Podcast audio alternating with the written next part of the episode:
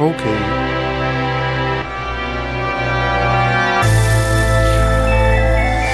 Schröder und Sumunju, der Radio 1 Podcast. Ein frohes neues Jahr wünschen wir allen unseren Zuhörern. Hier ist Schröder und Somoju, der Podcast eurer Wahl, eures Herzens, eurer Leidenschaft, eurer Sehnsucht. Alles, was dazugehört in einen Podcast, in dem sich zwei gestandene ältere Männer, Kabarettisten, Künstler, Politiker, Weltanschauer treffen jede Woche einmal, um zu reflektieren. Lieber Florian, ich wünsche dir ein frohes neues Jahr. Hallo. Das wünsche ich dir auch, mein Lieber. Hallo, frohes neues Jahr an alle da draußen, wie man so schön sagt. In diesem, ja, es ist ja nicht mehr vor den Radiogeräten, sondern in diesem komischen Webspace, Worldwide Dings. Ich weiß nicht, noch nicht, wie es heißt. Das ist, glaube ich, eine Modeerscheinung. Und deswegen habe ich mir noch nicht gemerkt, wie das genau heißt, weil ich glaube, man kann es auch in drei Tagen wieder vergessen. Hallo, mein Lieber. Da sind wir wieder. Mensch. Ja, so ist es. Ne? So schnell geht es vorbei. Die besinnliche Zeit wird schnell zur besinnungslosen Zeit und am Ende dann äh, fängt man wieder bei bei Null an, ganz vorne am Anfang. Und jetzt haben wir schon wieder ein neues Jahr und es ist schon wieder so viel passiert, dass wir eigentlich direkt loslegen müssen, oder? Es ist schon wieder so viel und es ist wirklich gar keine Gnade, ne? Und man hat den Eindruck, so wie es weitergeht, ähm, genau so hat es aufgehört. Und falls irgendjemand gehofft haben sollte, dass sich mit dem Jahreswechsel irgendetwas grundsätzlich ändert, diese Hoffnung können wir euch hiermit ein für alle Mal nehmen. Es hat sich gar nichts getan. Es geht genauso weiter, wie es aufgehört hat. Das habe ich schon in den ersten Tagen gedacht, ähm, als sofort so Themen wieder da waren, von denen ich dachte, Och komm, können wir nicht mal was, können wir uns nicht mal was Neues überlegen? Können wir nicht mal eine Cancel Culture Debatte führen? Irgendwas über kulturelle Aneignung? Das gab's noch nie, aber stattdessen immer das Gleiche. Waffen, Männer, Silvester, Knaller und so weiter. Naja, lass es uns ordnen. Bist du in ein gutes neues Jahr gekommen? Mhm. Ähm, ich bin sehr gut ins neue Jahr gekommen. Ich hoffe, du auch. Jetzt war gerade die Verbindung ein bisschen schlecht, aber ich hoffe, das bleibt bei diesem einen Aussetzer. Ähm, ja, was heißt, ich bin sehr gut ins neue Jahr gekommen. Es war okay, es war durchschnittlich. Viele waren krank. Äh, ich weiß nicht, wie das in deinem Umfeld mhm. war. Ich war Gott sei Dank nicht krank. Aber ähm, ja, dann kam ja das böse Erwachen. Ich habe es nur geahnt, dass in Berlin es so abgehen würde. Und ich glaube, es war nicht nur in Berlin. Aber ähm, ja, meine Güte, ne? Was, was ist da passiert? Da ja. schießen Jugendliche in die Luft mit Schreckschusspistolen. Ich dachte, wir sind auf dem Tahirplatz, aber nee, es war Berlin-Neukölln. Genau, ist ja quasi der Tahirplatz von Berlin, insofern kein Wunder. Äh, falls es weitere Aussetzer geben sollte, bitte sagt mir Bescheid, denn mhm. ich habe hier neue, neues technisches Equipment und ähm, eigentlich sollte das jetzt noch besser funktionieren als vorher und noch besser klingen als vorher, aber wenn es anders sein sollte, sagt Bescheid. Und wir können vielleicht, bevor wir über Berlin und die Silvesternacht sprechen, noch kurz unseren neuen Redakteur hier herzlich begrüßen, ähm, denn wir haben einen neuen Redakteur bei Radio 1 und das ist Bent, Bent Erik Scholz, den ihr vielleicht schon kennt, als wir noch bei Instagram gesendet haben haben. Ähm, da hat er mitten in der Corona-Zeit, ich glaube, da hatten wir auch mal eine Sendung äh, zu Hause, beziehungsweise in meinem Büro, wo wir damals uns getroffen hatten. Und da haben wir mit Zuhörern und Zuschauern gesprochen und unter anderem hat sich damals Bent eingeschaltet, der damals 19 Jahre alt war und ähm, der uns beide gleichermaßen überrascht und beeindruckt hat. Und nach langer Arbeit, nach langer Vorarbeit haben wir es geschafft, Bent jetzt ähm, in den RBB zu schleusen. Ähm, es hat dort keiner mitgekriegt. Er ist dort unser Redakteur. Keiner weiß davon, weil sie alle damit beschäftigt sind, noch zu gucken, wie wenig Geld Patricia Schlesinger wirklich übrig gelassen hat. Deswegen hat keiner gemerkt, hm. dass wir ihn da quasi einen V-Mann in den Sender gesetzt haben, der jetzt auch noch unser Senderredakteur ist, worüber wir uns sehr freuen. Kann Bent eigentlich mal Hallo sagen? Sagen, so dass wir, dass wir hören, dass er da ist und alle ihn auch hören können, seine Stimme? Hallo. Oh, diese Sinnlichkeit in der Stimme, das macht mich schon direkt, macht mich schon ein bisschen wuschig direkt. Ben ja. ist unser Redakteur. Ben, falls es irgendwelche Aussetzer geben sollte und ich technisch noch schlechter klinge als vorher, lass es mich bitte wissen, ja? Damit ich, ja, damit ich reagieren kann. Das werde ich tun. Ja. Wunderbar. Ja, so, das müssen, das müssen wir einmal sagen. Bent, herzlich willkommen, unser neuer Redakteur. Ähm, ja, es bahnt sich eine große Karriere beim RBB an, wobei Großkarriere und RBB drei Worte sind, die man nicht in einem Satz sagen sollte. Aber er ist da und darüber freuen wir uns wirklich sehr. Genau, auch von mir aus herzlich willkommen. Und Bent ist ja in Doppelfunktion jetzt mittlerweile beim RBB. Er macht nicht nur unseren Podcast, sondern auch meine blaue Stunde. Äh, wir hatten jetzt am Sonntag, den vergangenen Sonntag, ihn auch im Gespräch oder wir waren im Gespräch miteinander und ja, auch von meiner Seite aus herzlich willkommen und wir freuen uns sehr auf die Zusammenarbeit. Punkt. Yes. Genau, so, das ist schon mal eine sehr schöne Nachricht zum neuen Jahr. Von wegen, alles geht weiter wie, wie vorher und nichts ändert sich. Doch, es ändert sich auch noch was, das zum Beispiel. Und äh, wenn er jetzt schon, im Doppelfunktion beim RBB ist, ich glaube, er ist ja gerade erst 15 Jahre alt, wir haben aber behauptet, er sei schon 18. Wenn er jetzt schon in Doppelfunktion beim RBB ist, ich sag mal, das läuft stramm auf eine Intendantenkarriere zu. Und zwar dann, wenn sich wieder lohnt, nämlich wenn der Scherbenhaufen von Pamela zusammengekehrt ist, dann kommt Bent, übernimmt den Laden und alles wird besser. Ja, da ist ja eine Menge los gerade. Da ist vieles im Umbruch. Und wer weiß, ne? Wir, wir haben uns da vielleicht ein Ei ins Nest gelegt. Irgendwann wird Bent der Chef vom RBB und dann werden wir rausgeschmissen. Oder müssen Aber als, als Redakteure bewerben. Als das, wird, das, wird seine, das wird seine erste Amtshandlung sein. Diese beiden Typen da, warte mal, die hatte ich, ah, oh, die haben mich schon als Auch Redakteur du, so mein genervt. Sohn Brutus. Genau. die haben mich damals schon, oh komm, nee, die, die werfe ich mal als erstes raus. Tut mir leid, ich muss ein bisschen was tun, gendermäßig, es muss, es muss ein bisschen, da müssen, da müssen, es muss ein bisschen bunter werden. Ah, so zwei alte Säcke kommen, das lassen wir mal sein. Bent Erik Scholz, Rundfunk, äh, äh, Intendant des RBB. Jo- Somunchu und Schröder sind die ersten, die gehen müssen, Ausrufezeichen und so. Und dann, äh, viele Bubbles freuen sich, wie sie sich selten in ihrem Leben gefreut haben. Wer, wer war das auf dem äh, Tahirplatz in Neukölln? Waren das Deutsche? Nazis? Oder waren das, Ich- äh, das waren schwer natürlich- integrierbare Migranten? Na ja, komm. Denn da, dein, da, da, ihr wart das, du und deine Freunde da. Ihr wart das. Meine Kollegen, meine Jungs, Ja, wie Ja, deine Shebi Jungs. sagen würde. Deine Jungs, die du da hingeschickt hast. Entschuldigung, ist doch klar. Also ich bin einfach total happy, dass ich als Kartoffel einfach mal, und zwar egal, ganz schrankenlos, egal wo ich hingehöre, sagen kann, es waren mal wieder die fucking Ausländer. Du und deine Leute. Und ich darf das sagen, weil ich mache mit dir einen Podcast. Deswegen bin ich nicht im Verdacht, da ähm, irgendwie nazimäßig drauf zu sein. Ihr wart es. Ihr allein, wir Deutschen haben damit nichts zu tun. Mit uns wäre das nicht passiert, denn bei uns gibt's keine toxische Männlichkeit. Hat's auch noch nie gegeben. Jetzt hat der Dingsbums, äh, wie heißt der, Reschke, Rell, Rell, Rell, keine Ahnung, irgendeiner von Monitor, gesagt, das wäre eine Kampagne von der Bildzeitung. Das wäre gar nicht so. Und die ganzen Vornamen, die da genannt werden, Mohammed, Abdullah, Ahmed, das, das wäre kein Hinweis darauf, dass es äh, nicht Deutsche seien. Irgendwie komisch, ne? Also was, was ist das Problem, das zu benennen? Das, natürlich kann man das benennen, na klar. Ich finde nur, was mich wirklich enttäuscht an der Debatte ist, wie vorhersehbar schon wieder die Lager agieren. Ne? Also ähm, Markus Söder hat so viel Angst vor Berlin, dass er sich auf die Zugspitze flüchtet, um dann zu sagen, wie viel Angst er vor Berlin hat und dass es nicht sicher ist. Und Hamburg übrigens auch nicht, obwohl in Hamburg gar nicht viel passiert ist. Und ähm, ach, es ist alles so vorhersehbar. Natürlich kann man das Zugspitze oder. Obersalzberg? Wohin flüchtet sich der Söder? Er behauptet Zugspitze, aber ich glaube, wenn man es wenn man's doch mal überprüft, ist er ja dahin gefahren mit seiner mit seiner Führerskibrille. ähm, aber Ja, die ähm, Lager sind gespalten, da gebe ich dir total recht. Das ist so, Ey, das ist so vorhersehbar. so langweilig oder so langweilig, wo ich denke, Kinder, echt. Und da meldet sich Alexander Dobrindt. Das Überraschendste wäre gewesen, wenn Alexander Dobrindt zu dem Thema einfach mal die Fresse hält und äh, nichts sagt. Und die ganzen üblichen Verdächtigen und dann kommen die ganzen Linken wieder aus ihren Ecken. Ja, das sind alles die sozialen Probleme. Hm, und dann sagen die Rechten wieder, nee, das sind natürlich alles die Migranten. Und ganz ehrlich, schlecht integriert sein, das kannst du auch als Deutscher. Und sehr viele Deutsche sind auch sehr schlecht integriert. Hier, Borna Sachsen, wo die, wo, irgendwelche Nazis auf die Polizei und auf den, aufs Rathaus äh, zustürmen mit ihren Böllern. Das sind Urdeutsche, die noch nicht mal verstanden haben, dass man als Ossi nicht auf ostdeutsche Polizisten losgeht, weil das fucking Verbündete sind. So. Und äh, ihr seid in einem Boot. Und äh, wenn die, wenn die äh, Migranten gegen die Polizei vorgehen, ja, okay. Die haben auch schon Erfahrung gemacht mit Racial Profiling, mit jede Menge Scheiße. Aber als Nazi gegen Bullen vorgehen, das ist wirklich das Dümmste, was man machen kann. Und ich sage, schlecht integriert sind Männer. Und das ist das Thema, worüber ich mit dir reden wollte. Ich glaube, wir erleben das Ende der Männer. Denn das ist das eigentliche Problem daran. Egal welcher Nationalität. Männer, die sich zusammentun mit äh, Schreckschusswaffen, mit Böllern in den falschen Gegenden, mit, der, mit dem falschen Hintergrund. Es geht einfach schief. Frage, sollten wir den Mann nicht einfach abschaffen? Ist es nicht einfach vorbei? Interessanter Aspekt, äh, finde ich sehr, sehr interessant, super spannend. Lass uns auf jeden Fall darüber reden, weil ich hatte schon einen Gedanken, der in eine ähnliche Richtung ging. Ähm, äh, ganz easy eigentlich. Also ich, ich würde mal ganz ungehemmt sagen, ein Großteil derer, die da randaliert haben, waren tatsächlich migrantischer Herkunft. Ähm, das ist übrigens auch ein sehr variabler Begriff. Ne? Also wer sind ja. diese Migranten? Kommen die aus Albanien, der Türkei? Kommen die aus Rumänien?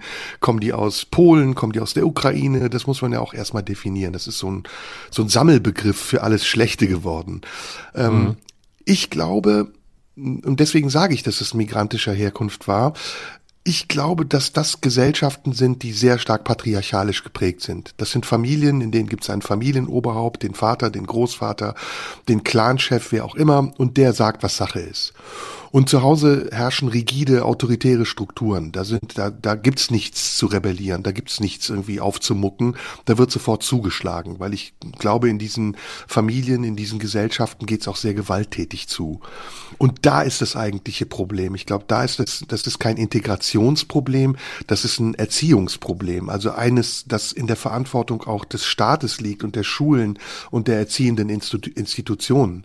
Und wenn diese Jugendlichen auf die Straße gehen und sie erleben dort eine vollkommen andere Welt, eine vollkommen freie Welt, in der noch nicht mal Polizisten sich trauen, ihnen irgendwas zu sagen, dann ist das natürlich sehr verlockend. Was ich wiederum nicht verstehe, und das ist meine Frage an dich, ähm, wo waren eigentlich die Wasserwerfer, die sonst bei Corona-Demonstrationen eingesetzt werden? Die hätte äh, man äh, doch noch, wunderbar nee, die, nach Neukölln m transportieren können. Nee, das ging nicht. Nee, nee, nee, die waren noch, die sind alle noch in Hamburg. Äh, die hat Olaf Scholz da ähm, stehen lassen seit dem G20-Gipfel für den nächsten, den er in Hamburg abhalten will. Da müssen die dort bleiben, weil da muss man mhm. wirklich äh, vorgehen gegen den schwarzen Block und so. Die sind noch in Hamburg. Sind leider nicht abkömmlich. Da hat Olaf Scholz persönlich dafür gesorgt. Er guckt auch jeden Tag vorbei, dass die dort bleiben, falls da mal wieder irgendwas passiert um die, um die rote Flora oder so. Da werden die dringend gebraucht. Das mhm. geht leider nicht. Äh, kann man jetzt. Aber das ist ist auch politisch, ja, politisch korrekt schwierig. Auf Migranten mit Wasserwerfern würde ich auch, würde ich auch nicht machen. Aber mhm. man muss sagen, also wenn ich es richtig weiß, ähm, final klar ist ja noch nicht, wer jetzt welche Nationalität hatte. Und solange die CDU es nicht schafft, die Vornamen der Deutschen, die dabei waren, fehlerfrei rauszufinden, solange wissen wir es nicht. Da müssen wir uns mit diesem Nichtwissen begnügen. Das fand ich auch lustig, dass die CDU ausgerechnet die Namen der Deutschen wissen wir mit deutschem Pass. Wer hat da, wer ist da, wer war da dabei? Naja, also final wissen wir es nicht. Ich glaube, man muss ja auch mal gucken, der Begriff Migrationshintergrund ist ja auch so ein schwammiger Begriff. Begriff. Ich meine, migrantischer Herkunft kann ja heißen, ähm, in erster Generation hier zu sein, gerade hierhin gekommen zu sein, also letztes Jahr oder vor ein paar Jahren hierhin geflohen zu sein. Es kann heißen, in zweiter Generation hier zu sein. Äh, also das kann ja ganz viel bedeuten. Und wir wissen ja beispielsweise aus, aus Molenbeek in Brüssel, dass häufig nicht mal die erste Generation, die kommt, das große Problem ist, sondern häufig ist es die zweite oder dritte Generation, die dann eben gewisse Frustrationserfahrungen Erfahrungen gemacht hat. Und die erste Generation zum Beispiel der ähm, in dicken Anführungszeichen sogenannten Gastarbeiter war ja eine Generation, die sich unbedingt mehr assimilieren wollte, als man es von ihnen gefordert hat, weil sie dazugehören wollten. Und dann kamen die Nachfolgegenerationen, die dann plötzlich wieder konservativer wurden und sagten, ja nee, äh, alles, was meine Eltern, die in erster Generation hier waren, vernachlässigt haben, an unseren Werten, an den Werten, die wir aus unserer Heimat mitbrachten, die wollen wir wieder stark machen. Und dann ist es die zweite oder dritte Generation, die dann eben häufig ähm, sich doch nicht so leicht integrieren und assimilieren will, wie es die erste getan hat. Und deswegen ist ja häufig die Frage, was heißt migrantischer Herkunft? Wie stark ist dieser Migrationshintergrund noch? Und das ist alles so schwammig, dass man da, glaube ich, noch gar kein finales Urteil sprechen kann. Wer da jetzt wie, wo beteiligt war, fest steht, jenseits der Frage, woher die Leute kommen. Es sind offenbar Menschen, die von diesem Land, von seiner Kultur, von seinen Autoritäten so massiv angekotzt sind, dass sie die erste Gelegenheit, ähm, um zuzuschlagen, einfach nutzen. Das kann man, glaube ich, das kann man, glaube ich, so sagen. Und zwar wirklich jenseits der Frage, woher sie kommen. Dazu zählen auch Deutsche. Ja, ja, das war ja auch das, was ich eben ähm, ins Gespräch bringen wollte. Eben die Frage danach, welche Debatte führen wir hier eigentlich? Ja. Führen wir eine Integrationsdebatte, so wie es gerne CDU, CSU haben wollen und AfD? Führen wir eine Debatte über den Wandel in der Gesellschaft hin zum zivilen Ungehorsam, der immer populärer wird, der immer anwendbarer wird? Oder führen wir eine ähm, Debatte über die Psychologie dieser Gesellschaft nach Corona? Äh, ich glaube, da spielen alle Faktoren mit. Also ich glaube, die Reizbarkeit ja. unserer Gesellschaft nach Corona, während Corona ist enorm gestiegen. Und damit mhm. auch das Frustpotenzial innerhalb dieser Bevölkerungsgruppen, die sich ja ohnehin schon unterprivilegiert gefühlt haben. Und ja. wenn jetzt auch noch eine Situation hinzukommt, in der das Gesetz sozusagen quasi, um unsere beiden Füllwörter mal in einem mit reinzubringen, ausgehebelt zu sein scheint und man eine hilflose äh, Exekutive erlebt, die auf Demonstrationen äh, Bürgern gegenübersteht, die sie entweder vollkommen unver verhältnismäßig behandelt oder eben passiv bleiben muss, weil sie nicht weiß, wie sie zu handeln hat, weil ihre Anweisungen einfach nicht klar genug sind, dann ist das ein Riesenspielraum, eine, eine Lücke, die besetzt wird von Leuten, die radikal sind. Jedenfalls im Moment habe ich das Gefühl. Und ich finde, das Wort radikal ist eigentlich passender als Migrant oder Migrationshintergrund, denn wir haben diese Phänomene ja in anderen Schichten der Bevölkerung auch. Also wir haben eine Radikalisierung in der ähm, in der Reichsbürgerbewegung. Gerade vor wenigen Wochen ist die Terrorzelle aufgedeckt worden. Wir haben eine Radikalisierung in ähm, islamistischen Gruppen. Wir haben eine Radikalisierung ähm, auch übrigens der Klimabewegung, die sagt, es reicht nicht mehr einfach nur Fridays for Future einmal pro Woche zu demonstrieren, sondern wir müssen unsere äh, Ansichten auch in Taten umsetzen. Und ich glaube, das ist das grundsätzliche Problem. Und mhm. ähm, darüber hinaus eben nicht nur in Einzeldebatten stecken zu bleiben und Schuldzuweisungen zu betreiben, sondern wieder zurückzukehren zu einer Diskussion darüber, was denn der große gesellschaftsübergreifende Konsens sein kann. Das, wonach wir uns alle richten, wenn wir in einer Gesellschaft leben wollen, die respektvoll miteinander umgeht. Das ist die große Aufgabe, die wir, aber auch vor allem unsere Regierung vor sich hat. Und ich finde, sie vernachlässigt diese Aufgabe sträflich. Hm. Ja, lass uns noch mal äh, bei dieser Frage bleiben. Ähm, was heißt das, äh, dass man in so einer Situation zum Täter wird? Du hast es vorhin gesagt, es, es geht mit Sicherheit auch um äh, die Tatsache, dass die Täter, die mit Migrationshintergrund beteiligt waren, aus sehr autoritären, aus sehr konservativen Verhältnissen kommen, ähm, wo eben die Autorität, also das heißt im Zweifel der schlagende Vater oder die schlagende Autorität, ähm, die, sobald du aufmuckst, äh, dir zeigt, wo deine Grenzen sind. Ähm, dass das ein, äh, ein Grund ist, warum man sich in so einem Moment radikalisiert, das äh, glaube ich auch. Und schon wieder würde ich da tatsächlich ähm, auf das Allgemeinere kommen wollen, nämlich auf das Problem von äh, einem bestimmten Männlichkeitsbild heute.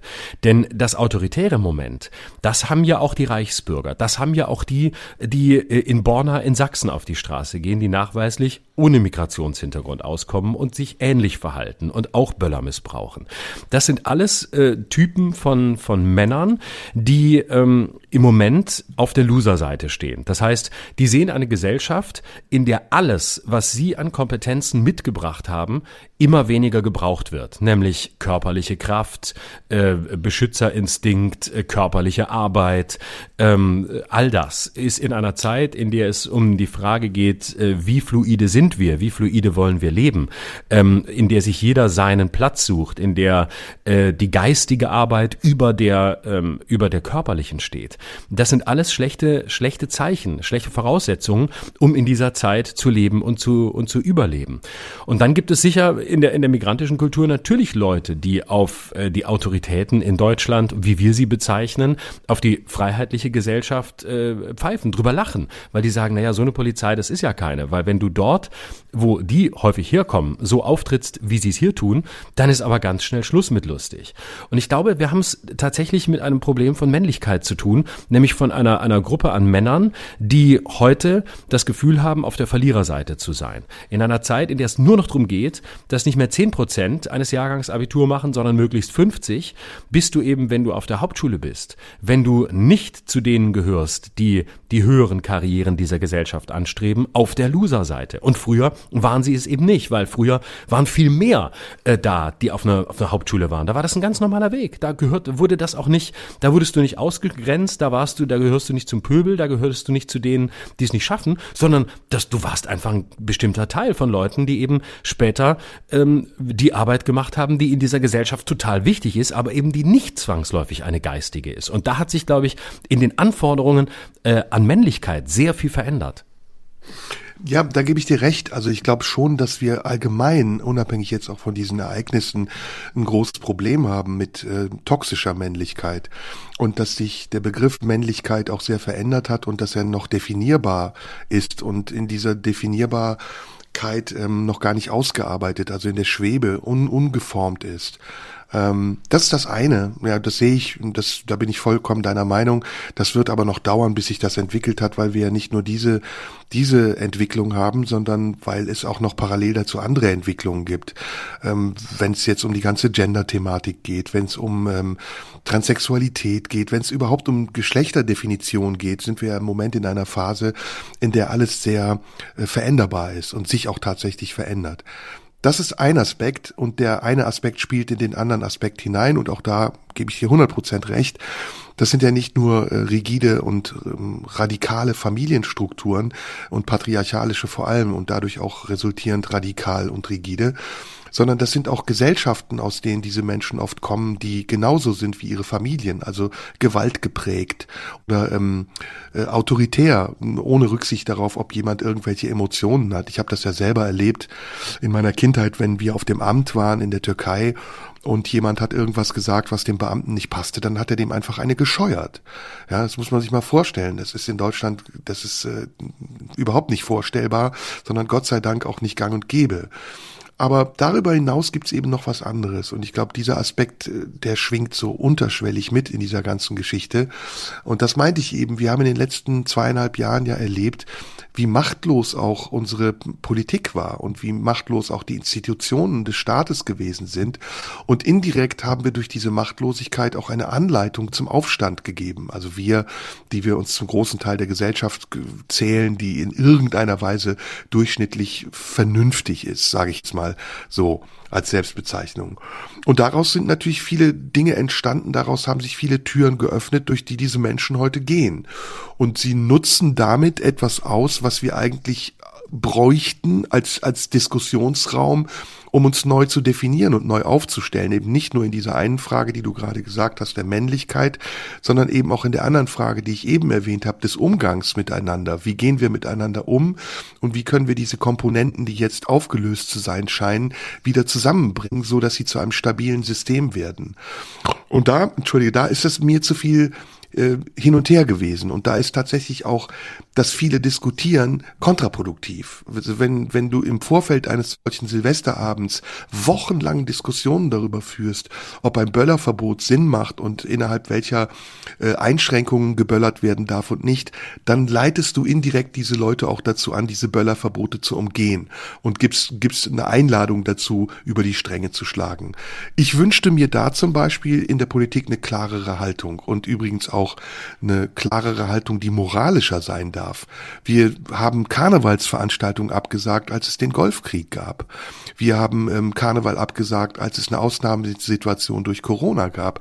Also warum hätten wir jetzt das Silvesterböllern nicht absagen können, aus Rücksicht auf die Toten in der Ukraine? Warum hätten wir nicht sagen können, während in der Welt irgendwo Krieg ist, können wir nicht zu Hause so tun, als würden wir uns daran vergnügen, dass wir Knaller in die Luft jagen? Oder man hätte andere Möglichkeiten gehabt, das zu lösen, wenn denn nun die Tradition wirklich so wichtig gewesen wäre, dass man sagt, es gibt ein zentrales Feuerwerk in jeder Stadt an einem Ort, zu dem jeder hingehen kann. Aber so hat man wie im wilden Westen die Leute sich selbst überlassen. Es war klar, dass wenn Böller verkauft werden, sie in den Supermarkt gehen und sich dort so viel besorgen, wie es geht. Und sie sind dann natürlich auch in gewisser Weise angeleitet worden. Und letzter Aspekt, ähm, den ich überhaupt nicht verstehe und warum man das auch überhaupt nicht ins Gespräch gebracht hat. Wir leben in einer Zeit, in der jeder Pfennig, jeder Cent, jeder Euro zweimal umgedreht wird.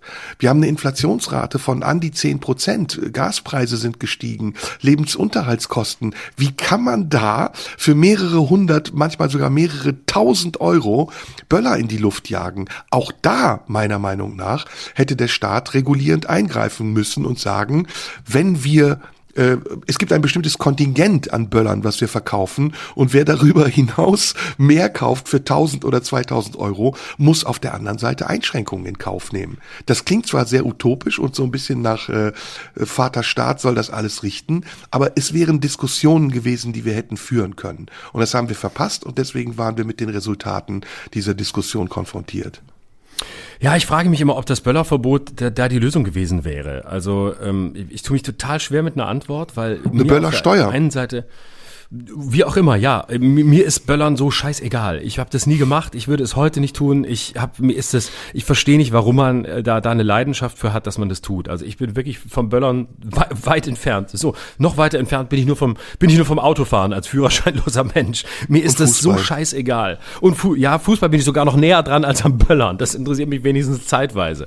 Aber wie man als, als Normalo irgendwie so da rumböllern kann, ich hätte viel zu viel Schiss, dass ich mir einen ganzen äh, Arm in die Luft jage oder mich halb mit in die Luft sprenge, ich würde es bleiben lassen. Also von mir aus können Sie das gerne verbieten, ich habe nichts dagegen. Und trotzdem wehrt sich in mir etwas dagegen, ähm, das zu verbieten, weil ich äh, ein großer, wie du weißt, sehr zurückhaltend bin bei Verboten und ähm, auch nicht möchte, dass, dass jetzt so eine, so eine Debatte entsteht, ja hätte man es mal, hätte man es mal verboten, weil diejenigen, die da Scheiße gebaut haben, über die wir jetzt sprechen, das ist ja nicht die Mehrheit. Das ist ja nicht die Mehrheit derer, die äh, zwei, drei äh, Böller in die Luft jagen, weil sie Bock drauf haben und äh, dann ist wieder gut.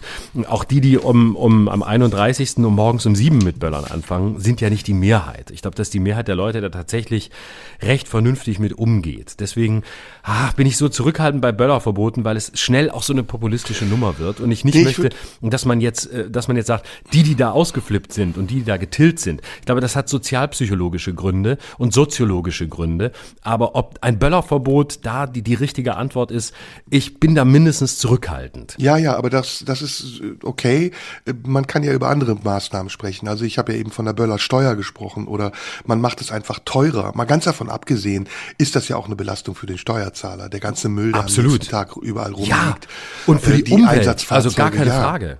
Ja. Ne, also es hat viele Nachteile und was noch politisch hinzukommt, die meisten Böller, die wir kaufen, kommen aus China. Also wir fördern, wir fördern damit auch noch ein System, was eigentlich überhaupt nicht auf unserer Seite steht. Es, ich, ich will jetzt nicht die Patentlösung vorschlagen, ne? aber naja, ich, es, gibt in anderen Fällen Lösungen, die schnell gefunden werden. Also gerade zum Beispiel in Bezug auf Corona. Da wurde in relativ kurzer Zeit ziemlich viel an Lösungsvorschlägen gemacht. Manche waren schlecht, andere waren gut und sie wurden umgesetzt. Und ich finde, angesichts der Größe dieses Problems, Problems, denn es war in den letzten Jahren nicht weniger, es war nur unterdrückt durch Corona, müssen wir auf kurz oder lang irgendeine Lösung finden, die es unmöglich macht, das so zu missbrauchen, wie es jetzt Silvester missbraucht wurde. Von wem auch immer. Ne? Hm. Naja, das Problem wird aber bleiben. Und ich glaube, das Problem, dass diese, dass, dass diese Gruppen, die sich jetzt da so gezeigt haben, ein Problem mit diesem Staat haben und ein Problem mit seinen Autoritäten haben. Klar, und die hatten Schreckschusspistolen, das waren keine Böller. Richtig, Genau, und das wird sich auf, äh, das wird sich auf anderen Kanälen zeigen und das wird sich, das wird nur woanders hin ähm, sich seine Wege suchen in andere Richtungen zu anderen Gele Gelegenheiten. Und deswegen glaube ich, ist das, ist das Grundproblem, ist das Grundproblem schon. Wie gehen wir das an? Ohne auf der einen Seite ähm, immer, wie, wie, wie viele Linke das tun, zu sagen, ach, es ist alles nur eine Frage ähm, der sozialen Situation oder wie irgendwelche Rechten, die dann sagen, es ist alles eine Integrationssache und die sind halt letztlich nicht zu integrieren und deswegen machen sie das, weil sie unseren Staat halt verachten und weil sie mit unserer Demokratie nicht klarkommen. Und dazwischen deswegen, irgendwo müssen, müssen wir eine Lösung finden. Deswegen habe ich auch ein geiles Thema, worauf wir jetzt als nächstes kommen können in Verbindung zu den äh, zum Sturm des brasilianischen Parlaments in Brasilien Brasilia, nämlich ähm, eine Begriffsdefinition. Und zwar, was ist Rebellion, was ist Revolution, ab wann ist etwas Anarchismus und wann wird es zum Terrorismus? Mhm. Okay, sehr spannend. Gut. Äh, lass uns überlegen. Wir müssen aber noch nachher, wir müssen zum Schluss, Cliffhanger, nochmal auf die Frage kommen, müssen wir den Mann abschaffen? Die haben wir noch nicht ja, beantwortet. Wir ja, haben nur gesagt, der Mann ist ein Problem. Das wir kriegen da die Kurve hin. Glaube ich auch. Okay, lass uns also, die, ähm, ja. Fangen wir mit Rebellion an. Wir leben ja, ja. in einem Zeitalter, ich habe eben gesprochen über zivilen Ungehorsam. Ich habe darüber gesprochen, dass es Bewegungen gibt wie die Reichsbürger oder aber auch in den USA, QAnon, die sich ja selbst für eine Freiheitsbewegung halten. Die sagen, wir mhm. leben in einem Staat, in einem System, das uns unterdrückt und gegen dieses System rebellieren wir. Also sie besetzen ihr Anliegen und ihr Vorgehen zur Durchsetzung ihrer Anliegen positiv. Ist das nicht schon ein fatales Missverständnis? Also muss man da nicht schon eingreifen und sagen, Moment, Rebellion äh, gegen Unrechtssysteme, das ist ja was Wichtiges und das ist was Gutes. Aber könnt ihr uns erstmal erklären, wo das Unrecht beginnt und wo es und wie es aufhören soll?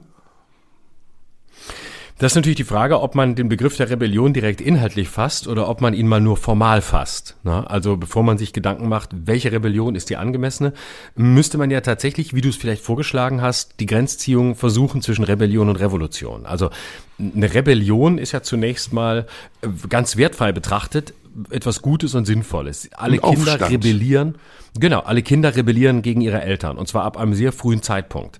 Ähm, fangen sie an, sich zu widersetzen, fangen an äh, äh, zu widersprechen, äh, wer- werden zickig. Äh, schon im Alter von zwei, drei Jahren kannst du es ja feststellen, dass du eine ganz klare Anti-Rebellionshaltung gegen Eltern einsetzt, die sehr wichtig ist und die zur, zu einer gesunden Entwicklung dazugehört. Also Rebellion kann ja auch sehr gesund sein. Ähm, und das ja auch im Erwachsenenalter. Wenn wir rebellieren Genau. gegen irgendwelche Zustände, ähm, hat, hat für mich Rebellion zunächst mal eine sehr positive Konnotation und tatsächlich auch nichts Gewaltsames, sondern Ja. einfach nur die Unzufriedenheit. Und, und diese Unzufriedenheit, dass Lass mich so nur kurz nicht ergänzen. oder Lass ja. mich nur kurz ergänzen. Die Unzufriedenheit gegen Ungerechtigkeit. Also es ist ein Genau. Aufbegehren gegen Ungerechtigkeit. Genau. Oder gegen eine empfundene Ungerechtigkeit. Beides ist Genau, möglich. genau. Ge- Deswegen habe ich gesagt, wir müssen erstmal Gerechtigkeit definieren. Aber gut. Okay, also, ähm, wie? Jetzt Ge- Gerechtigkeit definieren? Wollen wir, wollen wir das auch noch versuchen? Das wird aber eine Ja, große ich denke Aufgabe. schon, ich, na, ich, wir müssen einen Schritt zurückgehen. Deswegen habe ich auch ganz eben, äh, ganz am Anfang gesagt, wir brauchen einen Konsens. Äh, Wir brauchen eine, eine Richtung, eine übergeordnete Richtung, um über, überhaupt erst definieren zu können, was sind diese gerechten Werte, nach denen wir denken und handeln. Und ein gerechter Wert, äh, der uns ja alle bestimmt, ist das Grundgesetz. Ne, zum Beispiel. Das ist ausge, ausgearbeitet mit mehreren vielen Menschen über Generationen hinweg, die sich Gedanken gemacht haben. Und am Ende hat man sich auf einen gemeinsamen Nenner geeinigt. Und ob das jetzt immer so eingehalten wird oder ob es manchmal sogar ausgehebelt wird, das ist eine andere Frage. Aber ab wann kann man dann sagen, ich fühle mich ungerecht behandelt, ohne dass man dabei nur auf sich selbst bedacht ist? Weißt du, wie ich das meine? Also, das es hat ja auch eine gewisse Form von Egozentrik und Narzissmus zu sagen, ich fühle mich ungerecht behandelt, deswegen rebelliere ich jetzt gegen das System. Aber ist das System nicht allen anderen gegenüber gerecht? Und bist du der Vertreter der ungerecht Behandelten oder vertrittst du nur deine eigenen Interessen? Weil dann ist es keine Rebellion mehr. Dann ist es Widerstand. Ja, genau. Und äh, das Gefühl, ungerecht behandelt zu werden, ist ja sehr, ist ja, wie du sagst, sehr subjektiv. Ich könnte mich auch häufig ungerecht behandelt fühlen, aber ähm, ich merke gerade, während ich darüber nachdenke, dass es ein Begriff ist, mit dem ich doch sehr zurückhaltend wäre. Also, äh, aber das ist irgendwie auch so eine, ja, das ist auch nicht so eine Selbstauffassung. Also bevor ich mich äh, ähm, ungerecht behandelt fühle, äh, ja, muss schon, muss schon viel, viel zusammenkommen, weil ich immer eher versuche, mit der, mit der eigenen Selbstwirksamkeit diesem Gefühl entgegenzuwirken und mich selber in eine Position zu bringen, in der ich keinen keinen Grund habe, mich ungerecht behandelt zu fühlen. Oder wenigstens, wenn dann ungerecht behandelt werde. Aber ja, also es ist ein großes Feld. Bleiben wir bei Rebellion. Ähm, Also Rebellion. Ne, Ich glaube, das, das haben wir. So, jetzt ist natürlich die Rebellion, die in unterschiedliche, die in sehr unterschiedliche Richtungen gehen kann. Also es geht ja schon damit los, dass die Frage ist, Rebellion äh, beispielsweise der letzten Generation in Form von äh, Festkleben auf irgendwelchen Straßen, Kunstwerke bewerfen oder sonst irgendwas Protest. tun. Ähm, Genau, ist eine Form von, von Protest, ja, aber auch eine Form von, von Rebellion Ja. ähm, gegen das, was ist. Mit einem sehr dünnen Lösungsvorschlag, nämlich deutschlandweit 9-Euro-Ticket für alle, für alle öffentlichen Verkehrsmittel und 100 auf den Autobahnen. Ist, ist zwar, wird zwar eine Lösung geboten, aber auch eine sehr simple. Wobei ja die Frage ist, muss Rebellion Lösungen bieten? Also muss der, der rebelliert, auch einen Ansatz haben, wie das Bessere aussieht? Nee, weil Rebellion ja ganz oft was mit übersteigertem Idealismus zu tun hat. Also es hat ja dieser übersteigerte Idealismus für eine gute Sache zu kämpfen und sich deswegen in den Widerstand zu begeben, die ist ja erstmal ganz enthoben von der, vom Anspruch, eine Gegenlösung bringen zu müssen. Ja. Genau, das ist ja auch die Natur des Protests, der sagen darf, so nicht. Ähm, So wie es jetzt ist, nicht. Und ich bin einfach mal dagegen. Also diese Trotzigkeit darf der Protest haben, soll er auch haben. Er muss nicht zwangsläufig die, den Gegenentwurf haben. Okay, nächster Begriff, äh, Revol Revolution. Revolution ist natürlich jetzt die Steigerung, das ist der Umsturz. Ne? Das heißt, unsere Genau. Rebellion hat dazu geführt, dass wir uns mit mehreren anderen, vielen anderen, die gleichgesinnt sind, vereinen und damit das System zum Umsturz bringen. Jetzt ist die Frage, wie? Durch Anarchismus, durch Terrorismus? Das hatten wir, diese Begriffe spielen da ja alle eine wichtige Rolle. Ich finde, das ist ein ganz wichtiger, eine wichtige Debatte und ich habe absichtlich diese Begriffe in den, in den Ring geworfen, weil ich glaube, sie hängen alle miteinander zusammen und sie hängen mhm. auch mit der Motivation derer zusammen, über die wir da eben gesprochen haben. Und übrigens auch mit dem Thema, über das du am Anfang gesprochen hast, weil ich glaube, dass diese Männer auch gegen etwas rebellieren und dass sie eine mhm. Revolution wollen durch Anarchismus und Terrorismus. Also sie versuchen mhm. durch anarchistische, terroristische Taten und Handlungen und Denkweise etwas zu verändern, was sie als Unterdrückung empfinden.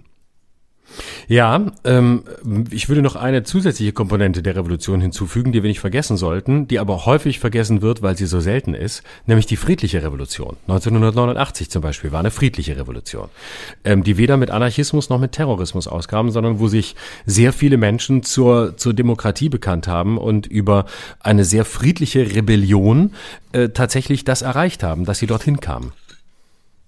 Das ist ein wichtiger, guter Aspekt, ja, das stimmt. Müssten wir auch nochmal in die Tiefe gehen, aber lass uns mal bei diesen vier, fünf Begriffen bleiben und versuchen, sie ja. dieses Puzzle mal zusammenzukriegen. Ich finde das ganz spannend, auch gerade, dass wir selber so, so diffus noch sind, aber es entwickelt mhm. sich ja vielleicht was daraus. Genau.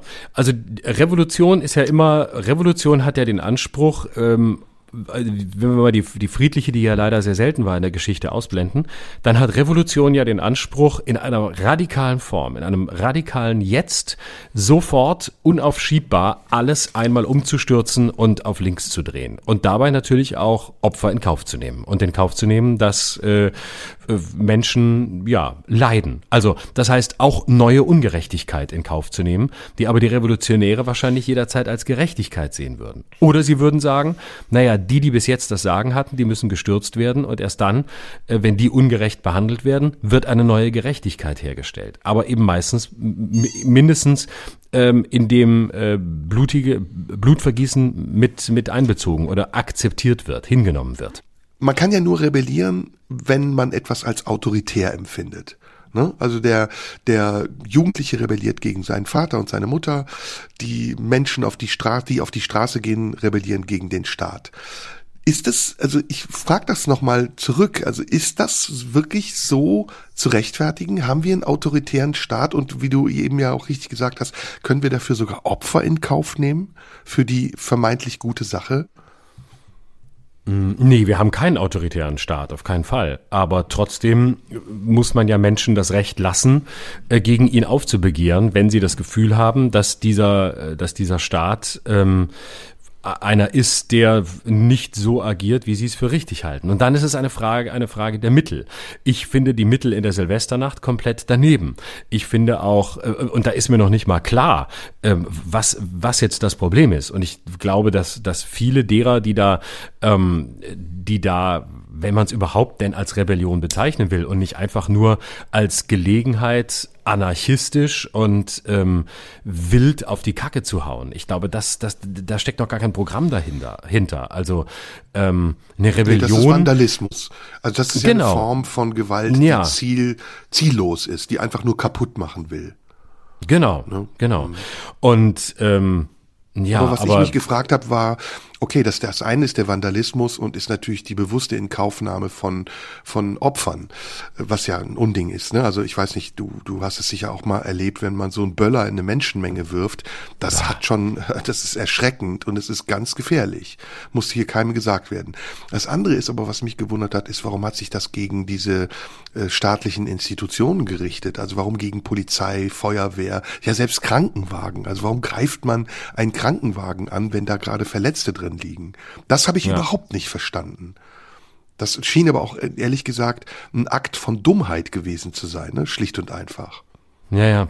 Aber nochmal äh, noch mal zurück. Müssen wir wirklich für, für jede, müssen wir für jede Form der Rebellion ähm, Verständnis haben? Erstens und zweitens, ist der Begriff Rebellion nicht auch irgendwie schützenswert? Ist das, was wir da in der Silvesternacht erlebt haben, wirklich genau. Rebellion? Oder ist es, wie du sagst, nur Vandalismus? Oder äh, nächste Frage, die sich damit verbindet, ja, müssen wir, müssen wir die Frage, warum die das tun, ernst nehmen? Äh, und müssen wir, oder sagen wir einfach, äh, man kann sich auch auf den, auf den Standpunkt stellen, das sind Bekloppte. Das sind einfach Irre. Das sind Vollidioten. Denen darf man keine Böller in die Hand geben und dann ist das Problem gelöst. Ich neige nicht zu dieser Auffassung. Das ist mir auch zu simpel. Deswegen meine Vorsicht beim Böllerverbot. Natürlich kann man sagen, wir verbieten die Scheiße. Dann haben die keine Gelegenheit mehr. Aber die Frage ist ja schon legitim. Muss man wirklich jedem in dieser Gesellschaft äh, zuhören, wenn er in der Nacht tilt und so eine Scheiße baut?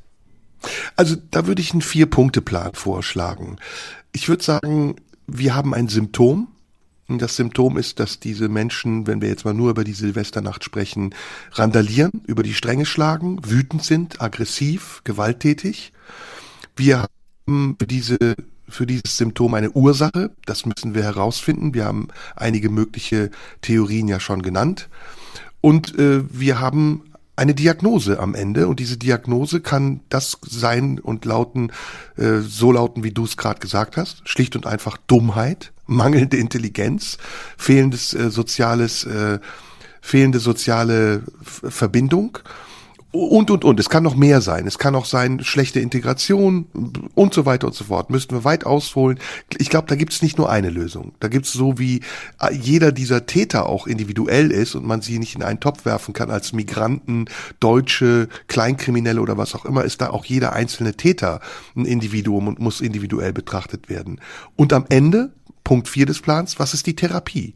Wie gehen wir damit um? Wie können wir es vielleicht sogar Punkt 4b, wie können wir es präventiv vermeiden? Also was ist die Prävention dagegen?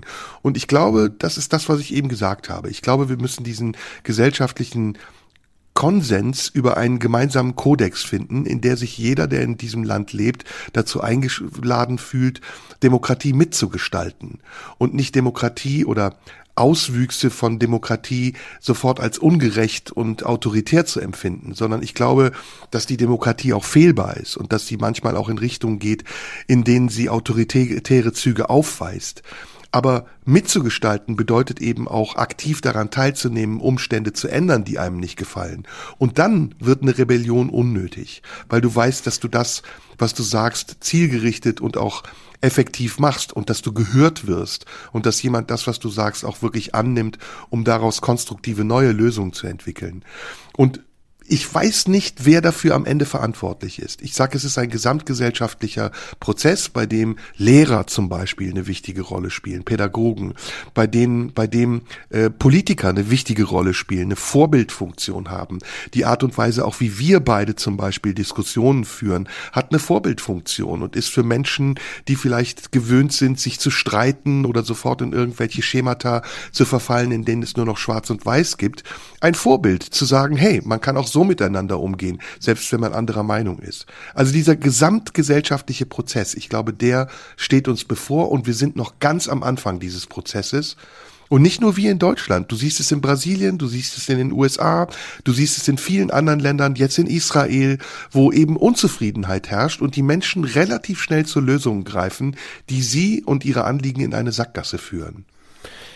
Ja, und ich glaube auch, äh, es ist nicht damit getan zu sagen, naja, das sind halt Idioten oder die, äh, die, die machen da halt, die bauen Scheiße oder was auch immer, sondern ich würde schon immer sagen, es ist schon ein Moment, in dem sich ähm, eine, eine Gesellschaft selbst befragen kann und selbst befragen sollte, egal wie schockiert sie gerade ist und egal wie, wie betroffen sie über das ist, was passiert ist. Weil häufig ersetzt diese, diese sentimentale, oh mein Gott, wie konnte das nur passieren, wie schlimm ist es eigentlich, was haben wir für Menschen in unserer Gesellschaft, warum tun sie das? Dieser sentimentale Reflex ersetzt dann die Reflexion. Und natürlich haben uns äh, Gruppen, die so agieren, egal wie wir das bewerten, haben uns etwas zu sagen. Und sie zeigen uns etwas auf. Sie zeigen uns auf, ähm, was offensichtlich an einer, an einer Stelle schiefläuft, als falsch empfunden wird. Ob es das dann ist oder nicht, ist eine ganz andere Frage. Und ähm, sie können, sie tun uns den Gefallen, uns selbst zu reflektieren und uns zu fragen, naja, wie sieht's eigentlich aus? Ähm, können wir wirklich mit diesem, mit diesem äh, hemdsärmeligen Besteck äh, wie die CSU rangehen und sagen, die sind alle schlecht integriert. Nee, Integration ist ein gesamtgesellschaftliches Thema. Jeder kann in dieser Gesellschaft mehr oder weniger gut integriert sein. Du, ich, äh, es gibt unendlich viele Felder, in denen wir integriert sein können. Wir können privat sehr gut integriert sein, aber haben beispielsweise keinen Job. Und dann ist es völlig egal, welche Freunde wir haben oder unsere Freunde werden sich danach ausrichten, dass wir keinen Job haben, dass wir in einer bestimmten Hinsicht sozial nicht integriert sind. Auch da wieder völlig unabhängig von Hautfarbe, Geschlecht, Herkunft und was auch immer. Und ähm, wo integriert diese Gesellschaft? Welche Möglichkeiten hat sie Einzelne, ähm, die äh, sich nicht so einfach integrieren lassen, in diese Gesellschaft zu integrieren? Und deswegen glaube ich schon, dass es ganz wichtig ist, sich das anzugucken, so wie ich ja auch immer gesagt habe, wie so wenig Verständnis ich hatte für dieses, äh, wir leben in einer Corona-Diktatur Diktatur Gelaber der Corona-Demonstranten, habe ich ja auch immer gesagt, auch wenn mir ganz viel davon fremd ist, äh, lohnt es sich da hinzugucken. Und da lohnt es sich auch, sich anzugucken, wer sind diese Leute? Welche vielleicht tiefer liegende Frustration zeigt sich da? Ähm, was, warum sind die so? Warum glauben die sowas? Wie, wie können die dem verfallen?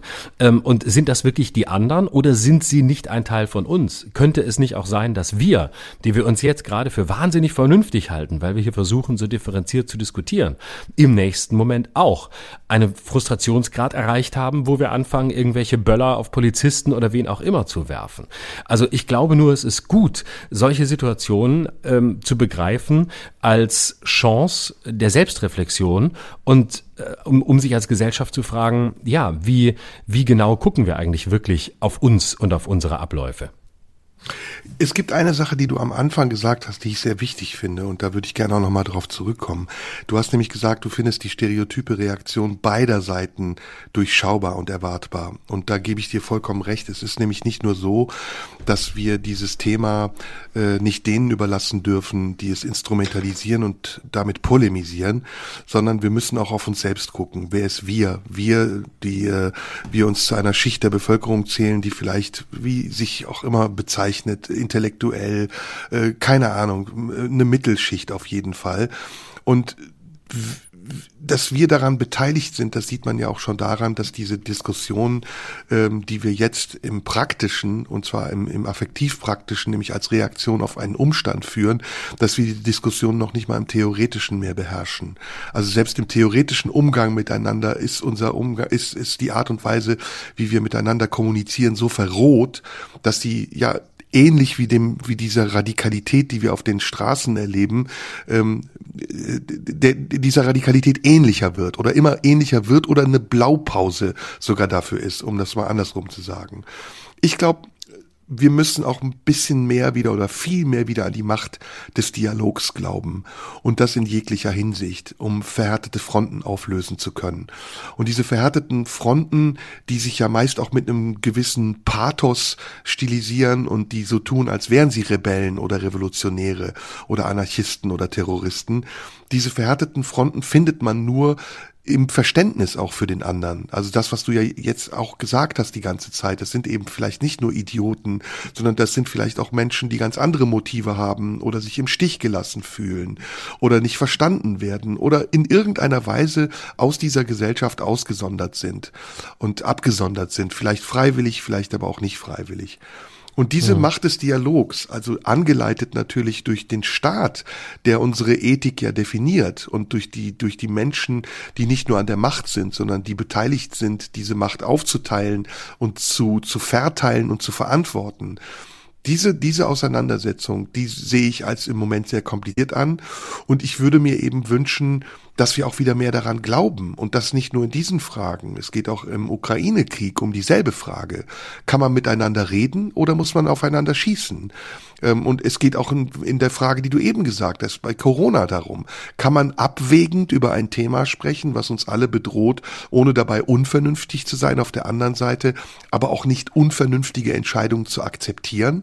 Also all das sind Fragen, die ja selten gestellt werden, sondern man wird relativ schnell, auch in der Debatte jetzt um die Silvesterböllerei, äh, dazu gezwungen, sich zu positionieren und zu sagen, entweder oder. Und aus diesem Schema auszuweichen und eine Anleitung dazu zu bekommen, dass es sich lohnt, differenziert zu sein, das ist eben nicht nur unsere Aufgabe, sondern das wäre auch die Aufgabe derer, die das in Amt und Würden diskutieren. Aber das tun sie meiner Meinung nach nicht ausreichend genug. Das ist, glaube ich, in meinen mehreren Plädoyers jetzt deutlich geworden.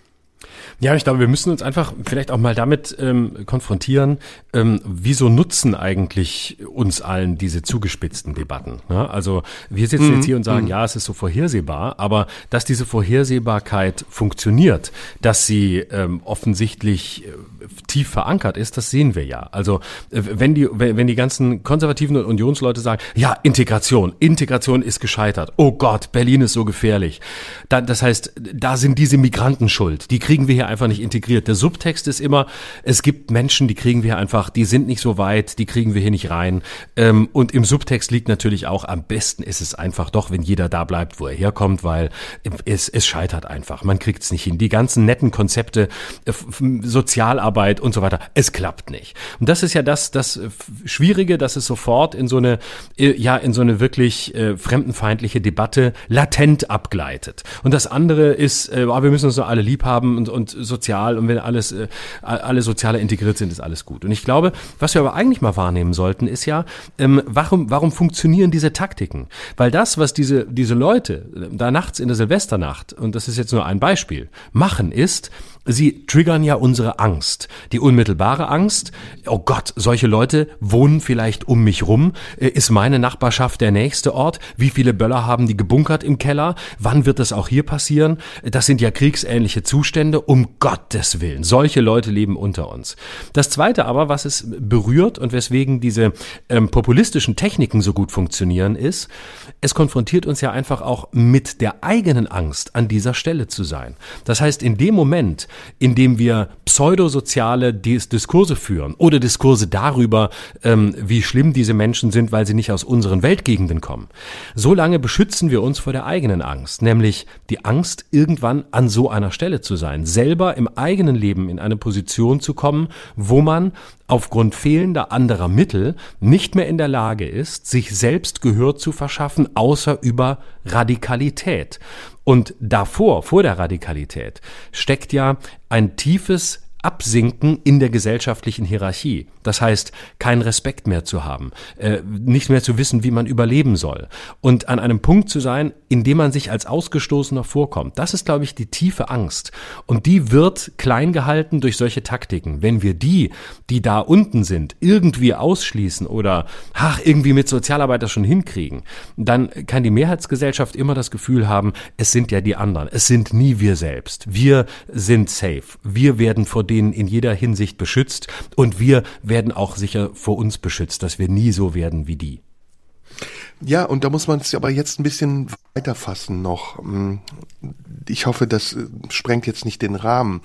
Aber ähm, wir sprachen eben über Ungerechtigkeit und äh, du weißt, ich habe das hier schon mehrfach erwähnt, die ähm, UN hat vor einigen Jahren gesagt, das größte Problem, was wir haben auf dieser Welt, ist die Verteilungsungerechtigkeit. Also dass es einer großen Masse an Menschen sehr schlecht geht, weil sie sehr wenig haben und einer kleinen Gruppe von Menschen sehr gut geht, weil sie alles haben. Und diese Verteilungsungerechtigkeit, die basiert darauf, dass wir unser, unser Lebensmodell, unser Wohlstandsmodell auf Ausbeutung aufgebaut haben, nämlich darauf, dass wir Krisen, Konflikte, Krisenherde unterstützen, Konflikte finanzieren oder mit Waffen oder mit sonst was versorgen. Wir, das wird auch gerne oft gefragt, wer ist wir? Wir, die wir hier in der westlichen Welt leben und erstmal davon davon ausgehen, dass wir der Mittelpunkt der Welt sind.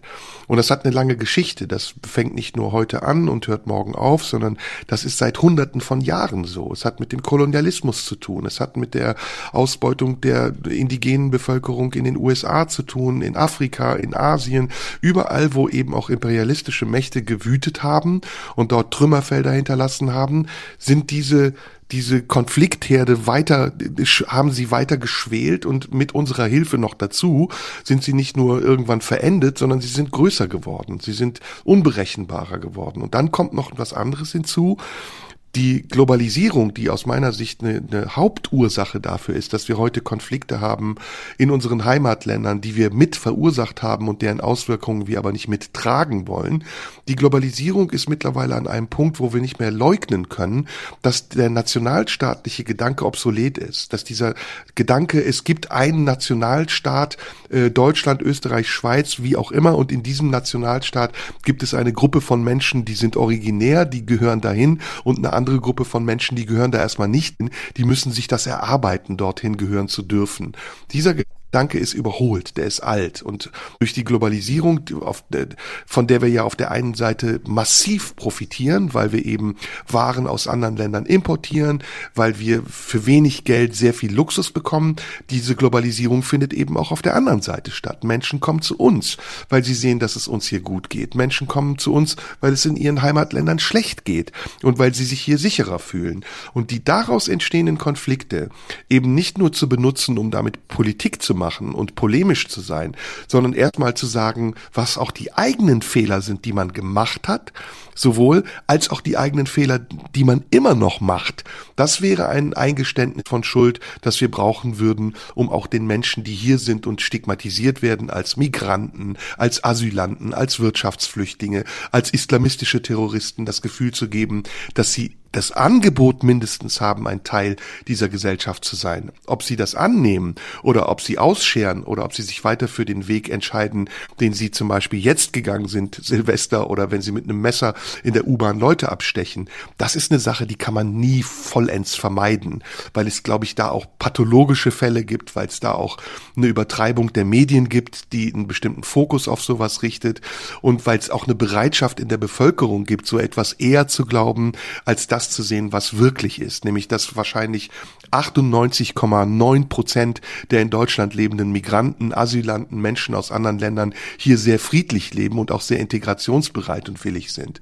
Aber diese kleine Gruppe von Leuten, die wird eben immer wieder auch gezeigt und benutzt, um damit Politik zu machen. Also alles in allem, glaube ich, ist das eine sehr komplizierte Angelegenheit, die aber schon so fortgeschritten ist in ihrer Selbstwirkung, dass wahrscheinlich es fast unmöglich sein wird, diese Gesellschaft so neu zu konzipieren, dass sie in sich selbst weiß, wie sie mit sich umzugehen hat. Es gibt nur ein Beispiel zum Schluss noch. Ähm, die Schweiz ist für mich ein gutes Beispiel. Die Migrationspolitik der Schweiz, die ja aus unserer Sicht sehr rigoros ist, aber in gewisser Weise auch sehr gerecht ist, führt dazu, dass sehr viele Menschen, die in der Schweiz leben, die nicht Schweizer Herkunft sind, das Angebot annehmen, Schweizer zu werden und sich mit diesem Land zu identifizieren. Und sie bekommen in dem Moment genau die gleichen Rechte wie die Schweizer auch, weil sie Schweizer sind. Und sie werden nicht Schweizer Klasse, äh, Schweizer zweiter Klasse oder bleiben in irgendeiner Form noch Migranten.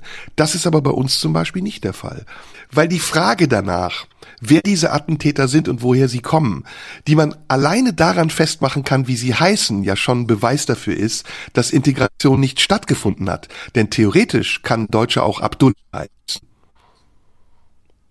Ja, wobei ich, ich da noch mal einmal einhaken will. Ähm, also äh, du hast natürlich insofern recht, als äh, diese ganze Silvesternachtsdebatte ja was. Äh, na so jetzt war ich jetzt hing ich. Ich mach's noch mal ähm, ja, wobei äh, zwei Punkte dazu. Also zum einen, du hast natürlich, äh, du hast natürlich völlig recht. Was übrigens völlig unterschlagen wird, ist, dass diese ganze Silvesternacht inmitten einer komplett absurden Debatte über das Einwanderungsgesetz fällt. Äh, also das, was die Union ja ansonsten ähm, blockiert ohne Ende, obwohl ich da wirklich sagen muss, äh, ich finde diese Idee, die die Ampel da hat, tatsächlich sehr gut und für und für diese Zeit sehr angemessen und für einen wirklich guten Schritt. Und da tut die Union nichts anderes, als alles durcheinander zu werfen, nämlich nämlich Fachkräfte mit Migranten, mit denen die früher eine deutsche Staatsbürgerschaft bekommen sollen und tut alles dafür, dass möglichst niemand in dieses Land kommt. Und äh, gleichzeitig beschwert sie sich dann drüber, dass die, die sie selbst hier nicht bereit ist, so zu integrieren, dass sie das Leben hier gerne führen, äh, wundert sie sich, dass die tillen nachts in der Silvesternacht. Also ist alles eine so absurde Debatte. Und ähm, natürlich müssten wir da viel schneller sein und müssten Menschen auch viel früher das Gefühl geben, dass sie hier dazugehören. Und das tun wir nicht. Wir sind kein einwandererfreundliches Land. Wir haben dieses Selbstverständnis nicht. Leider. Wir haben es noch immer nicht. Gerade jetzt nicht mal, wo wir so dringend Menschen bräuchten, die gerne zu uns kommen, sitzen wir immer noch auf einem sehr hohen deutschen Ross und sagen, tja, wer zu uns will, der muss sich erstmal qualifizieren. Nee, die Verhältnisse haben sich gedreht. Wer zu uns kommen soll, der muss erstmal das Gefühl haben, dass wir uns für ihn qualifizieren, nämlich für den, der hier hinkommen will. Wir sind nicht der Nabel der Welt und wir sind auch nicht der Traumort von, von Millionen von Menschen, sondern wir sind ein Land unter ganz vielen, das sicher sehr attraktiv ist und attraktiver als viele andere, das aber auch gravierende Nachteile hat, das sehr bürokratisch ist, das sehr langsam ist, das äh, nach wie vor ähm, gefühlt kein Englisch spricht, das nicht sehr international ist, das kein besonders freundliches Land ist sondern eher immer mit einer Skepsis reagiert. Und äh, da fallen halt zwei Dinge zusammen. Auf der einen Seite Einwanderungsgesetz und die Möglichkeiten, die daraus entstehen, aber auch eine große Angst nach wie vor, auch in der Mehrheitsgesellschaft, ähm, vor sogenanntem Fremdem. Also die, die nicht von uns kommen, werden eher gesehen als die, die Unheil bringen. Und äh, das wird dann durch die Berichterstattung über so eine Silvesternacht noch verstärkt. Aber das ist nicht so. Die Mehrheit der Leute, die zu uns kommen wollen, sind nicht die, die auf die Straße gehen und äh, Polizisten vermöbeln oder Böller auf sie werfen, sondern die wollen hier leben, arbeiten und für die ist es eine riesige Chance. So, das ist das eine. Ich würde nur im, zum Zweiten bei der Schweiz sehr vorsichtig sein und sehr widersprechen. Die Schweiz ist im Gegensatz zu Deutschland ein hochausländerfeindliches Land und zwar viel mehr als wir es sind. Hat aber auch einen Ausländeranteil von 25 Prozent. Ja, aber da fängt der ja. Ausländer äh, auch schon beim Deutschen an. Also das muss man auch mal sehen. Äh, ja. ne, bei, bei uns ist es ja wenigstens so, äh, es ist jetzt ironisch, Achtung, Ironie, ähm, wir sind ja wenigstens bei den Europäern, haben wir ja noch das Gefühl, dass sie zu uns gehören mittlerweile, war früher auch mal anders. Aber in der Schweiz mit der Ausschaffungsinitiative, wo sie sich im Grunde selber ähm, ja, ja. Die, die, den, den, äh, die, die die nächste Generation abschneiden und sagen, müssen alle raus, die hier nicht hergehören. Also die sind hoch ausländerfeindlich und du brauchst auch in der Schweiz mindestens zehn Jahre, die du dort gelebt haben musst. Davon glaube ich drei oder fünf fast vollständig, wenn ich es richtig weiß, um eine Schweizer ja. Staatsbürgerschaft zu bekommen. Also die machen es einem auch nicht leicht. Und wenn du als nee, Deutscher in der Schweiz unterwegs bist, dann merkst das du aber, dass das gar nicht, dass die gar nicht so drauf sind, nee, dass sie das besonders willkommen heißen. Ich meinte damit, dass die Schweizer es mit einer gewissen Konsequenz machen. Also entweder gegen Ausländer zu sein oder für Ausländer. äh, aber ich, ich gebe dir, ich gebe dir natürlich recht, die Schweiz ist durch und durch ausländerfeindlich. Nur, du darfst nicht vergessen, die haben Ausländeranteil von 25 Prozent. Und wenn du dann irgendwann Schweizer wirst, dann ist es eben tatsächlich anders als bei uns. Hab ich das Gefühl, du wirst nicht Schweizer zweiter Klasse sondern du wirst vollwertiger Schweizer. Und die Schweizer selbst nehmen das auch anders hin. Also guck dir die Schweizer Nationalmannschaft an. Da spielen ganz viele Kosovo-Albaner. Die, die, die sagen nicht, dass sie Kosovo-Albaner sind. Die fühlen sich als Schweizer. Während bei uns Mesut Özil noch das beste Beispiel dafür war, dass ein im deutschen Nationaltrikot spielender Türke sagt, mein Ministerpräsident ist Erdogan. Also da findet beidseitig keine Integration statt, weil ich glaube, dass Integration auch nicht attraktiv genug ist. Genau. Ja, das, das, das hängt auf einer tieferen Ebene alles, alles zusammen. Das, äh, es liegt da einfach sehr viel quer. Es liegt sehr viel quer in den ganzen Debatten und es liegt sehr viel quer in der Wahrnehmung von dem, was Menschen aus anderen Weltgegenden sind. Ähm, und wir sind eben eine Gesellschaft, die eher wahrnimmt, dass die, die kommen, uns etwas wegnehmen und nicht, dass sie uns bereichern. Dass sie etwas mit an den Tisch bringen, was auch uns ähm, im positiven Sinne erweitern und verändern kann. Und leider haben wir das noch nicht so gelernt, wie wir es hätten lernen können. Denn ich meine, um es mal ganz basal zu sagen, ähm, die damals ähm, genauso mit spitzen Fingern angefassten sogenannten Gastarbeiter haben uns unendlich bereichert. Heute können wir uns gar nicht mehr vorstellen, dass es Innenstädte gibt, in denen keine äh, italienischen Restaurants, keine Dönerläden, keine türkischen Restaurants, keine, keine albanischen Restaurants, whatever sind. Das, das nehmen wir ja auch mit. Da fühlen wir uns dann toll, ähm, weil wir da reingehen und sagen, oh, gestern ähm, habe ich ja gar nicht gewusst, dass der Albaner so gut kochen kann. Ja, super. Ne? Und äh, mit, mit so einem latent versteckten Rassismus freuen wir uns dann drüber. Aber auf der anderen Seite ist immer noch diese, diese Tendenz da, alles, was von außen kommt, irgendwie ähm, mit Vorsicht genießen zu wollen. Und da, da liegt ganz viel quer und ich glaube, da gibt's echt politisch viel zu tun. Ja, da gebe ich dir auch komplett recht. Also dieses Fremdkörpergefühl, das ist was sehr typisch Deutsches. Und wenn du mal in andere Gesellschaften guckst, am ähnlichsten finde ich ist äh, noch die französische Gesellschaft der Deutschen, wo auch die die Migranten in Banlieues leben, wo sie, wo sie Franzosen zweiter Klasse sind und nur im Fußball, im Sport als vollwertige Franzosen herhalten dürfen. Dann ist so ein Mbappé plötzlich ein Volksheld. In Holland ist es anders, in Holland, in, auch in Belgien, wobei Belgien wieder anders ist als Holland, da ist der Prozess weiter fortgeschritten. Also die Integration der in Holland lebenden Migranten ist auf einem anderen Stadium, aber sie ist übrigens nicht auf einem besseren Stadium. Also wenn du siehst, was bei der Fußball-WM die Marokkaner in Holland veranstaltet haben, die ja eine große Bevölkerungsgruppe sind in Holland, dann siehst du, dass Konflikte dort genauso existieren. Mal ganz ja. abgesehen von Osteuropa, wo es diese Konflikte mhm. noch gar nicht gibt, in Polen, in Ungarn ja. und sonst wo. Aber und da liegen wir Deutschen weit zurück. Übrigens auch die Italiener, ähnlich wie die Deutschen, liegen da sehr weit zurück. Ne? Hm. Und äh, übrigens ja leider auch Schweden, ne, was wir sonst immer hochhalten, weil sie so fortschrittlich ja. und so progressiv sind und so unendlich viel hinkriegen, was wir nicht schaffen und äh, in der in der in der Angleichung der der der Geschlechter so fortschrittlich sind. Und dann siehst du so eine Partei ähm, wie die wie die Schwedenpartei, ähm, was da so eine Art schwedische AfD ist, um es mal ein bisschen vereinfacht zu sagen, geht da geht da durch die Decke und du denkst, hä, Schweden unendlich viel Platz, ihr geht euch ja gar nicht so auf den Sack wie wir, weil wir weniger Platz haben und äh, dann ist irgendwie alles, alles progressiv und äh, da, da läuft alles. Und dann siehst du, nee, so rosig ist es da offensichtlich auch nicht. Ja, und es hängt eben sehr viel auch zusammen mit dem, was ich eben gesagt habe, mit der Kolonialgeschichte, mit der Wut gegen imperialistische Arroganz. Wenn du, wenn du dir das in anderen Ländern anguckst, die ja alle eine, eine, eine Kolonialgeschichte haben, die auch eine imperialistische Geschichte haben, dann, dann siehst du das. Ne? In Spanien sind die meisten Migranten kommen aus Südamerika, aus Ländern, die von Spanien unterdrückt wurden. Und sie fordern fast schon so eine Art nachträgliche Gutbehandlung oder Bevorzugung oder sie, sie sind selber plötzlich arrogant und aggressiv, weil sie sagen, es ist mein gutes Recht, mich hier so zu benehmen. In, in Frankreich mhm. ist das ja auch ein großes Problem. Also die, die Migranten, die in den Banlieues leben, sind oft sehr aggressiv, sind oft sehr gewalttätig und kriminell. Das ist in den USA genauso. Auch da ist das eine Geschichte des Kolonialismus, äh, der Sklaverei, dass die Menschen, die dort jetzt nicht vollwertige US-Amerikaner sind, sagen, okay, dann benehmen wir uns eben so, wie wir uns benehmen wollen und nehmen uns unsere eigenen rechtsfreien Räume und, und gehen halt über Grenzen. Das ist überall in der ganzen Welt so und es gibt vielleicht ganz wenige homogene Gesellschaften, in denen das nicht so ist. Also mir würde jetzt Kanada einfallen oder äh, belehr mich eines äh, anderen, wenn, wenn das falsch sein sollte. Brasilien ist zum Beispiel auch so eine Gesellschaft, die ich für jetzt nicht angesichts der aktuellen Beispiele, aber vorher für eine Gesellschaft hielt, in der das etwas homogener war als in anderen Gesellschaften.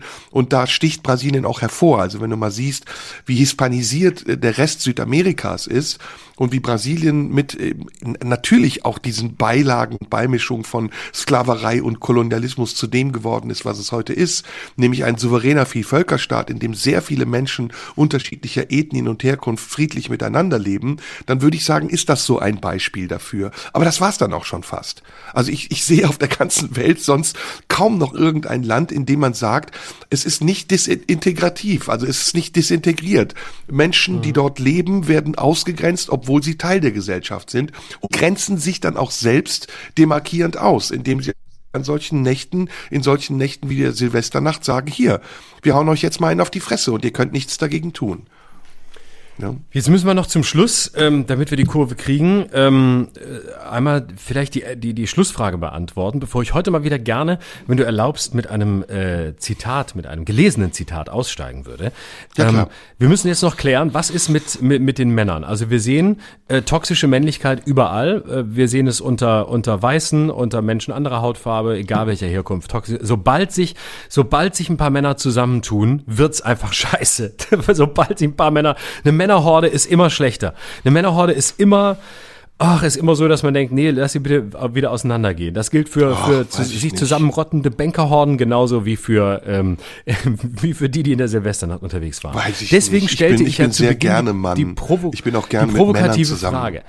Ja, ja, ja, deswegen. Ich, deswegen stelle ich ja ironisch die provokative Frage, ist nicht das eigentliche Problem das Geschlecht Mann? Ich habe das Gefühl, das ist das Einzige, worauf wir uns einigen können, ohne uns mit denen gemein zu machen, die wir jetzt die ganze Zeit kritisiert haben, nämlich die, die die Debatte so vereinfachen. Also, müssen wir doch einfach mal ganz ehrlich und ganz offen, auch wenn wir selber jetzt irgendwie Betroffene wären, müssen wir uns mal ganz großzügig die Frage stellen, ist nicht das Problem der Mann? Ist der Mann nicht einfach überflüssig? Ist nicht einfach Game Over? Ist vorbei? Äh, müssen wir einfach sagen, nee, ist tschüss Tschüss, brauchen wir nicht mehr. Testosteron, Aggression ist, ist, wird einfach nicht mehr gebraucht. Nee, das ist mir zu ironisch. Also ich glaube, das Problem sind eher die erziehenden Mütter dieser Männer. Ah. um mal eine Gegenprovokation zu bringen. Ach geil. Und irgendwoher okay, muss das schuld? ja kommen. Die sind okay, alle Schweine schuld. außer Mutti. Nee, alle, alle, alle lieb außer Mutti, das Schwein. so. Ich weiß nicht, ob man das auf Geschlechter begrenzen kann, aber ich gebe dir natürlich recht, es ist eine es ist eine Definition notwendig, eine Neudefinition von Männlichkeit und die darf weder äh, geprägt und gesteuert sein von irgendwelchen aktuellen Affektdebatten äh, und Zuweisungen, wie hat ein Mann zu sein, noch darf sie sich verlieren in irgendwelchen Idealismen, so muss aber ein Mann sein, sondern sie muss eine Definition sein, die unabhängig ist von diesen Vorgaben, die neu ist und die vor allem gültig ist und trotzdem revidierbar bleibt. Schön. Das hast du super gesagt. Da kann ich ja gar nichts mehr, da kann ich ja gar nichts mehr dazu sagen. Danke dir. Ob das gelingt, ist die Frage. Ob das gelingt, ist die Frage. Mehr Homosexualität wagen. Mehr Homosexualität ja, genau. wagen. Ne? Oh ja, das aber dann im Sinne von Liebe, Liebe und nicht nur Sex. Sag mal, äh, wir sind jetzt wieder ein paar Wochen hier so zusammen und dann sehen wir uns aber wieder. Lass uns zum Schluss noch Werbung machen für unseren sehr, sehr erfolgreichen Live-Podcast im Tippi in Berlin. Weißt du, wann der nächste genau. ist? Ja, warte, ich gucke nach. Am 13. Februar sind wir wieder im Tipi am Kanzleramt in Berlin und es gibt sehr viele Leute, die sagen, ach, kommt doch auch mal in meine Stadt und so. Ähm, denken wir drüber nach, überlegen wir mal, aber im Moment ähm, sind wir jetzt vor allem in Berlin. Wir sind wieder da am 13. Februar und vorher, glaube ich, könnte ich mir vorstellen, machen wir mal wieder eine, eine, Folge abends. Kommst du mal wieder, kommst du mal wieder zu mir in meine, meine Büroräume? Wir bestellen Sushi machen auf jeden Fall. bei Steffen Hensler und äh, reden. Oh ja, das ist schön. Ich weiß, so. wann wir die machen, das sage ich dir aber privat privat. Ich habe da nämlich schon ein paar Dates. Geil. Sehr, ähm, sehr gut. Wir verbinden, ich wir verbinden dir, unser Date mit, mit deinen anderen fünf Dates in Berlin. genau, wir machen es auf jeden Fall. Ich freue mich drauf. Florian, ich freue mich ja. auf das ganze Jahr mit dir. Ich auch, ähm, sehr. Ich, ich habe in den letzten genau, Wochen auch oft, oft an dich gedacht und ich äh, du hast mir gefehlt. Ja, voll. Ich habe auch gedacht, wann geht's wieder los? Jede Woche hätte ich irgendwas gehabt, was wir hätten besprechen können. Und deswegen holen wir das jetzt alles in den kommenden Wochen nach. So, Machen soll ich noch was vorlesen zum Schluss? Direkt Bitte, zu Beginn mach. des Jahres mal wieder was vorlesen.